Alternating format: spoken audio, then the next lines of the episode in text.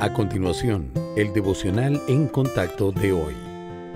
La lectura bíblica abreviada de hoy es de Apocalipsis capítulo 21.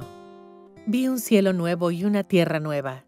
Y yo, Juan, vi la santa ciudad, la nueva Jerusalén, descender del cielo, de Dios, dispuesta como una esposa ataviada para su marido.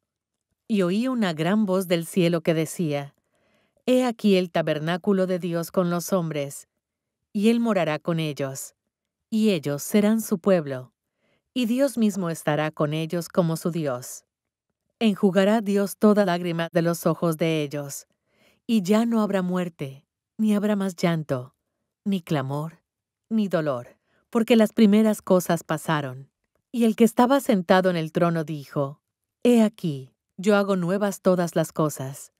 Y me dijo, Escribe, porque estas palabras son fieles y verdaderas.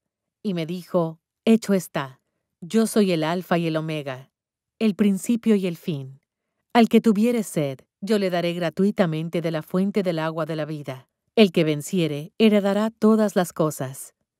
Y yo seré su Dios, y él será mi hijo.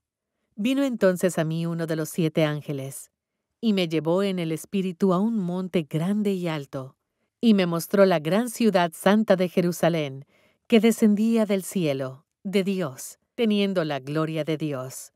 Y su fulgor era semejante al de una piedra preciosísima, como piedra de jaspe, diáfana como el cristal. Tenía un muro grande y alto con doce puertas, y en las puertas doce ángeles, y nombres inscritos, que son los de las doce tribus de los hijos de Israel. Y el muro de la ciudad tenía doce cimientos, y sobre ellos los doce nombres de los doce apóstoles del Cordero. El que hablaba conmigo tenía una caña de medir, de oro, para medir la ciudad, sus puertas y su muro. El material de su muro era de jaspe, pero la ciudad era de oro puro, semejante al vidrio limpio, y los cimientos del muro de la ciudad estaban adornados con toda piedra preciosa, y las doce puertas eran doce perlas. Cada una de las puertas era una perla, y la calle de la ciudad era de oro puro, transparente como vidrio. Y no vi en ella templo, porque el Señor Dios Todopoderoso es el templo de ella y el Cordero. La ciudad no tiene necesidad de sol ni de luna que brillen para ella, porque la gloria de Dios la ilumina, y el Cordero es su lumbrera. Sus puertas nunca serán cerradas de día, pues allí no habrá noche no entrará en ella ninguna cosa inmunda, o que hace abominación y mentira, sino solamente los que están inscritos en el libro de la vida del Cordero. El cielo es el hogar futuro del creyente, y todos nos hemos preguntado cómo es. Pero la Biblia nos da solo un vislumbre.